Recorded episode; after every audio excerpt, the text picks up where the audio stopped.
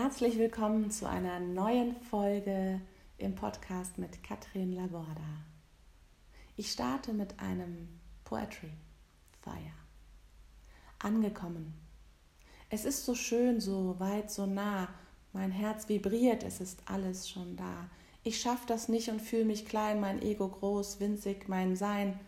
Lächeln habe ich vergessen, ich kann mich spüren voll und ganz, fühle mein Strahlen, meinen Glanz. Früher hätte ich nie dazu öffentlich gestanden, das kann ich doch nicht sagen, macht man nicht. Heute weiß ich, wo ich kann landen, wenn ich immer selbst mir mache was vor, eine Geschichte vom Fähnchen im Wind hin zu selbstbestimmt.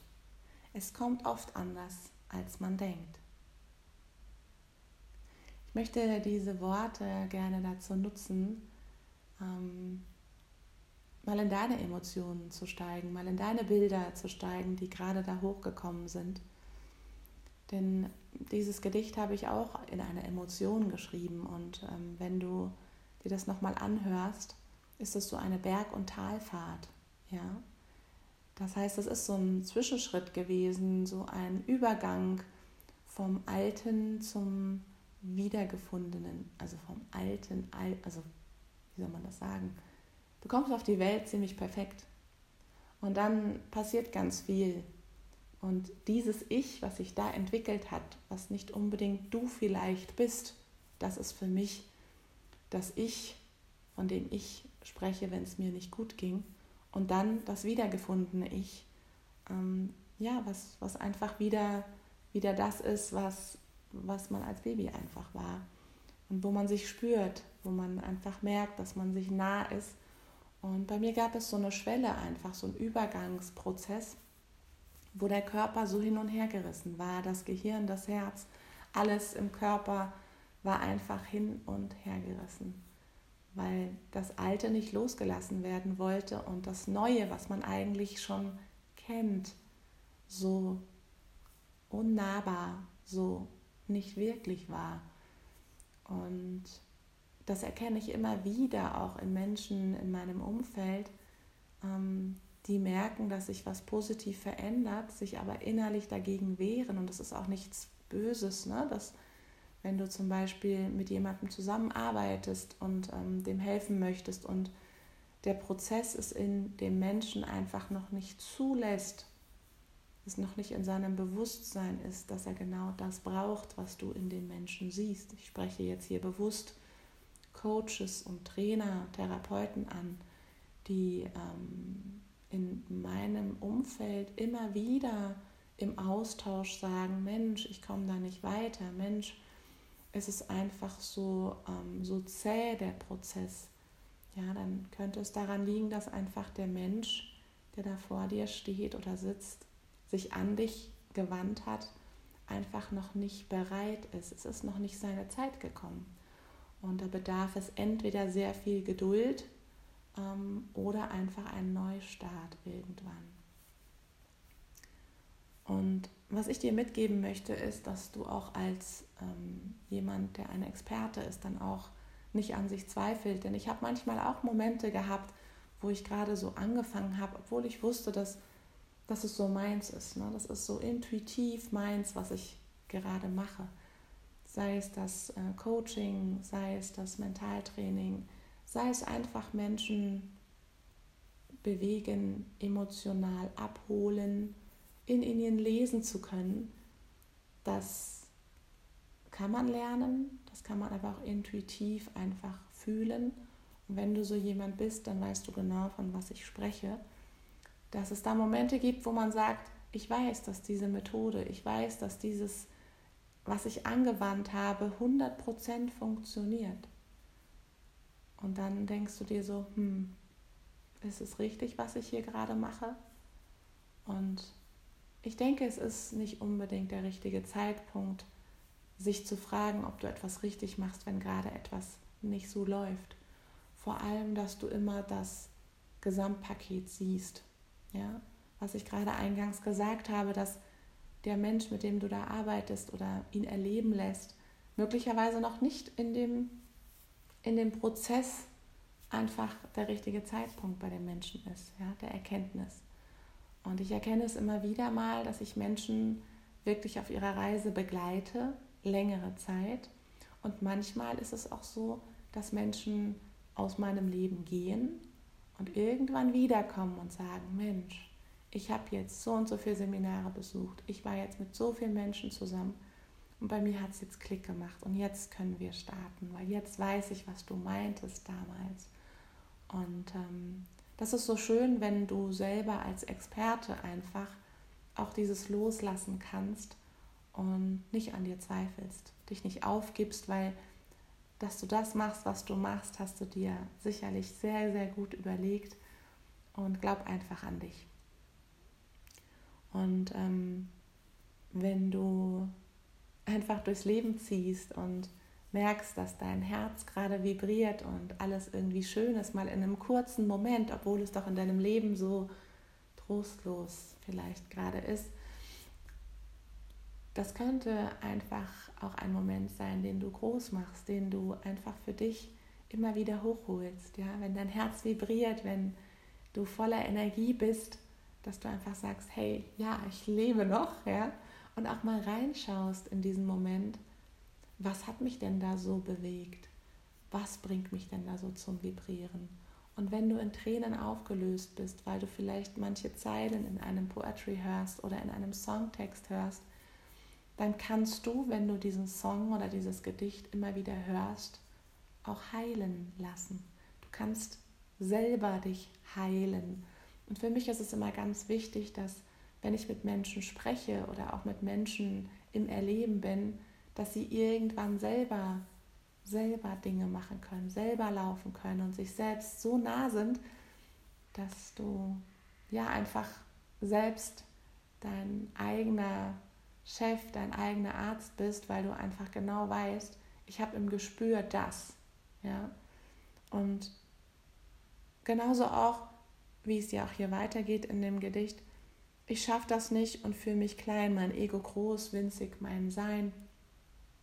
Wie oft kennen wir das, dass irgendwie uns immer wieder der Verstand reingrätscht, ja, dass der Verstand uns immer wieder ein ein, ein Schnippchen schlägt sozusagen und uns immer wieder in eine Welt reinholt, die sich nicht gut anfühlt, in der wir aber trotzdem leben, weil wir nicht raus wollen aus dieser Routine.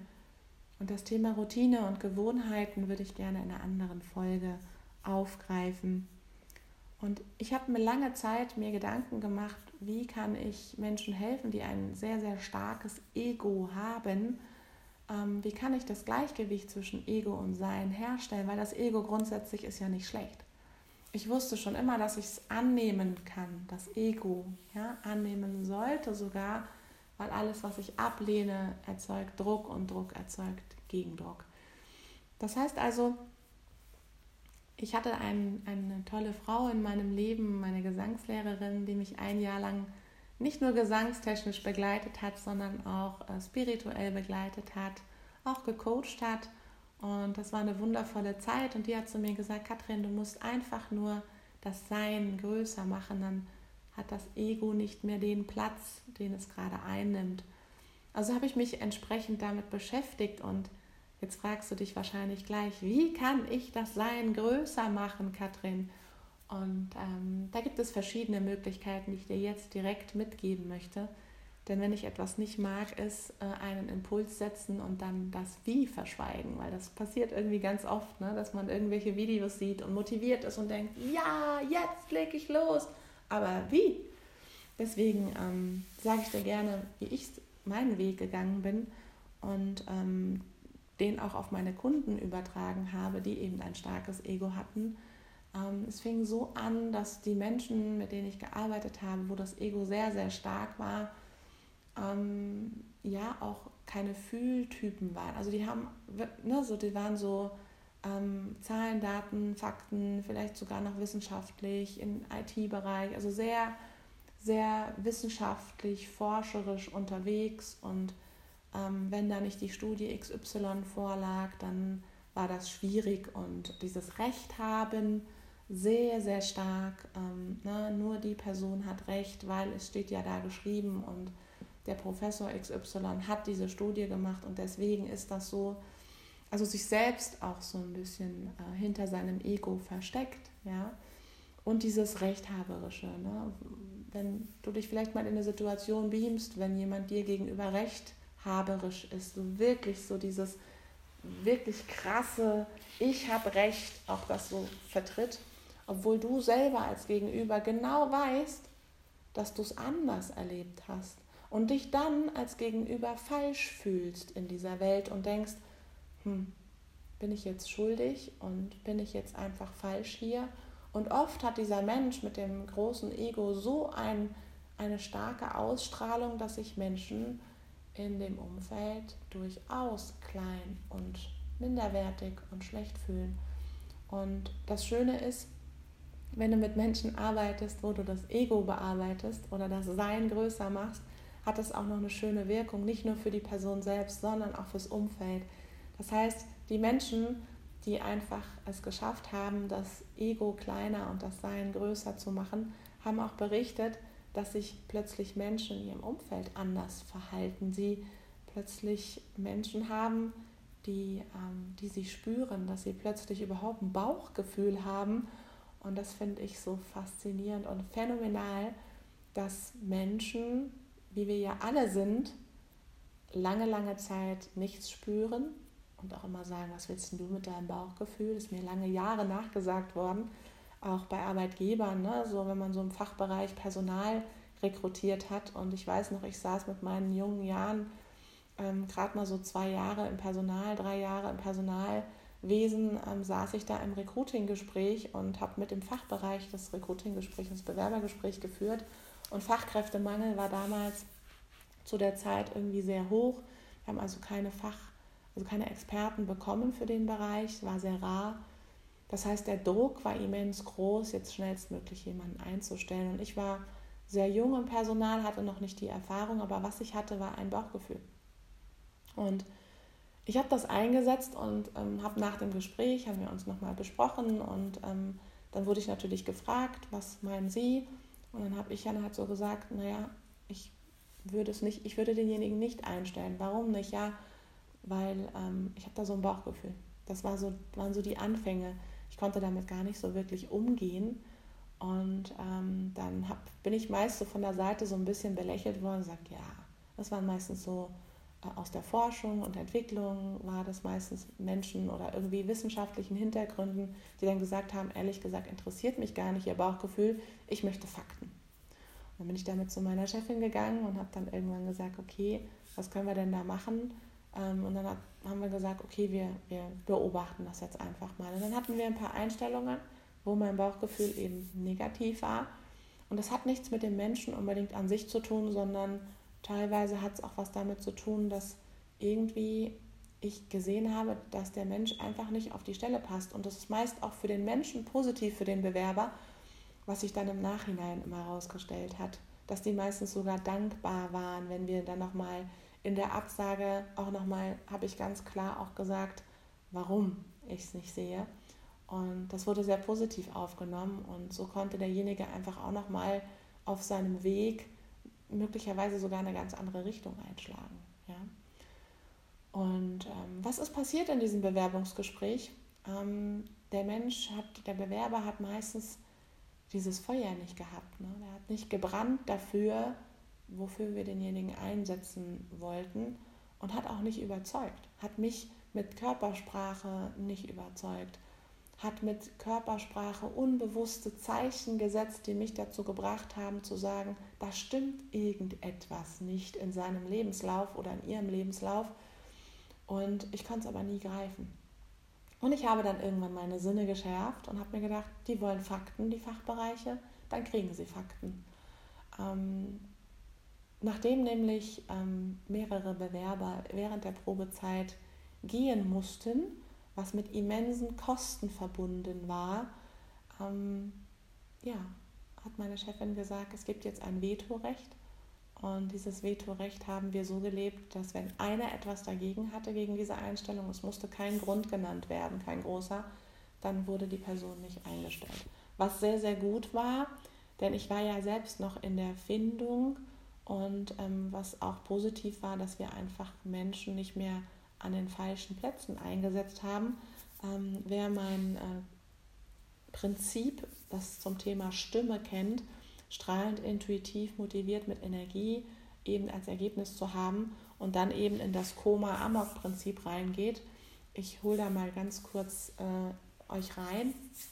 Ähm, Koma Amok verwende ich extra, auch wenn es für manche jetzt gerade so ein Zusammenzucken gibt. Das merke ich immer wieder in Seminaren, dass ich dann Menschen ähm, ja sagen, wie kannst du denn so schlimme Worte nehmen, weil im Koma zu sein ist sehr, sehr schlimm. Amoklauf ist furchtbar, ja. Und ich sage dann, ja, ähm, wir Menschen äh, müssen aber wachgerüttelt werden, dass einfach, ja, der Mensch einfach nicht mehr in seinem in seiner Spur festgefahren ist. Und ja, Amok und Koma sind Zustände, die absolut nicht schön sind.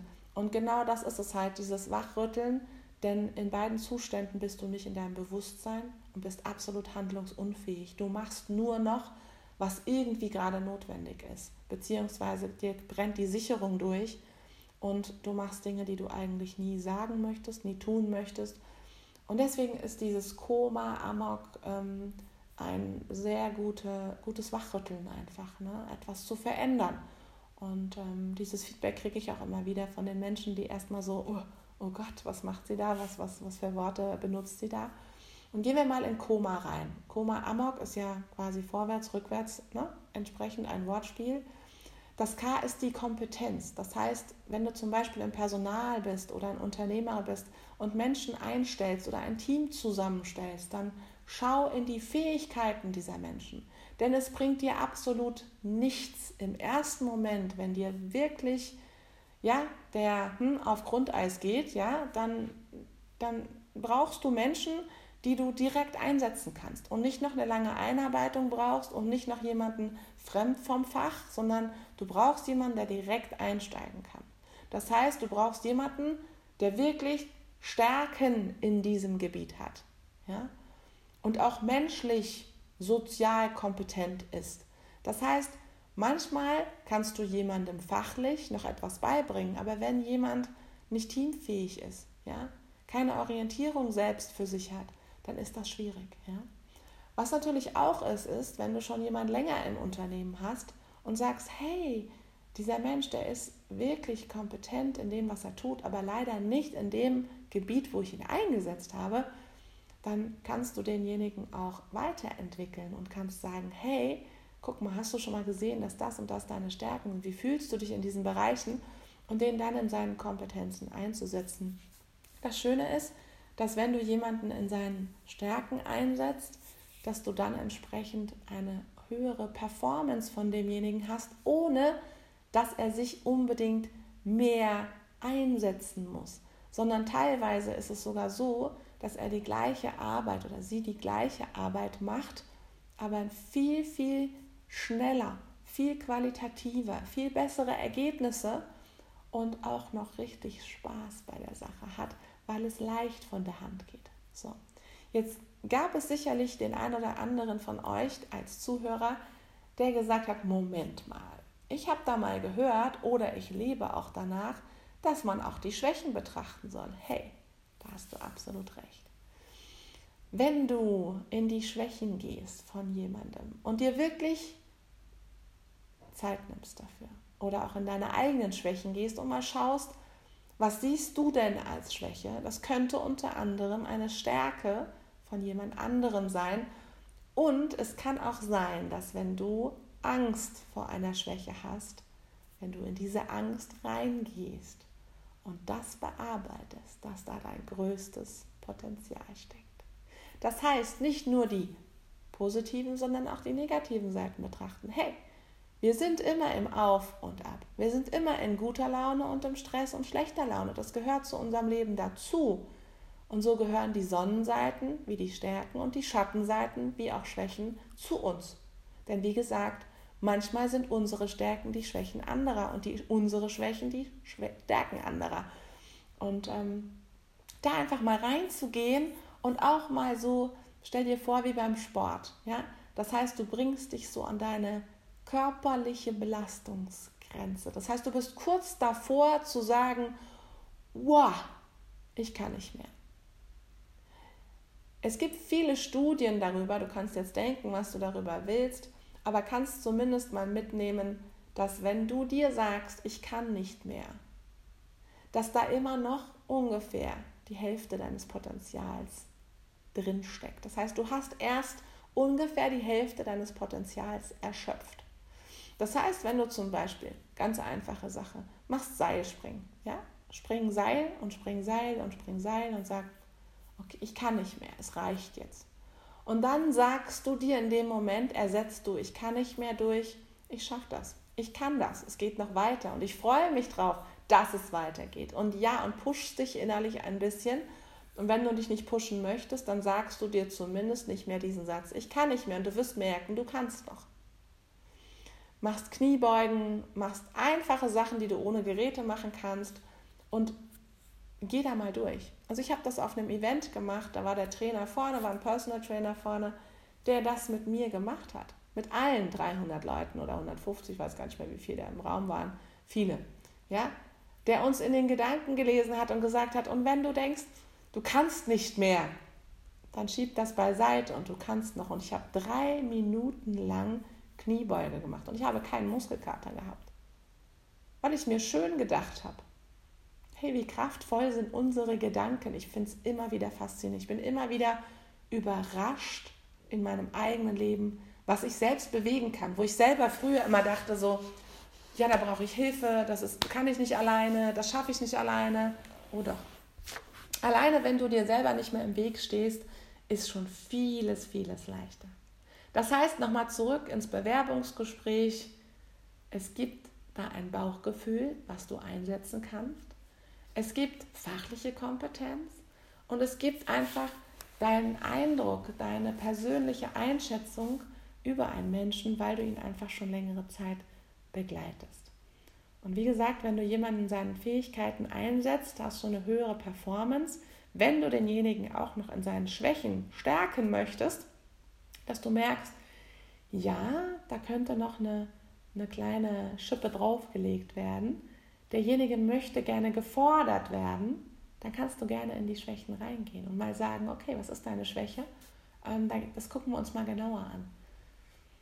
Und auch die Ängste und Sorgen nehmen in diesen Schwächen und dann auch als Mentor, als Chef, als Chefin, Mentorin einfach auch unterstützend, begleitend dabei sein und den Menschen den Raum geben, sich zu entfalten und zu wachsen. Ich möchte gerne diese Folge hier schließen, denn es war schon viel, viel Input auch. Und äh, spür mal rein, was es mit dir macht, was so hängen bleibt, wenn du mal nochmal reflektierst.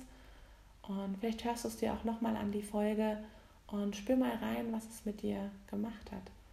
Was für Gedanken kommen jetzt hoch und manchmal ist es hilfreich, sich einfach Gedanken aufzuschreiben und nochmal drüber zu schauen, weil unser Verstand gerne dazu neigt, Dinge einfach schön zu reden, zu vergessen.